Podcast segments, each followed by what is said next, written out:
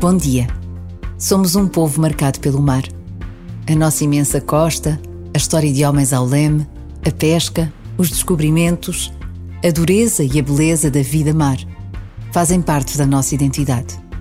Mas neste mês de agosto, o mar tem uma outra dimensão.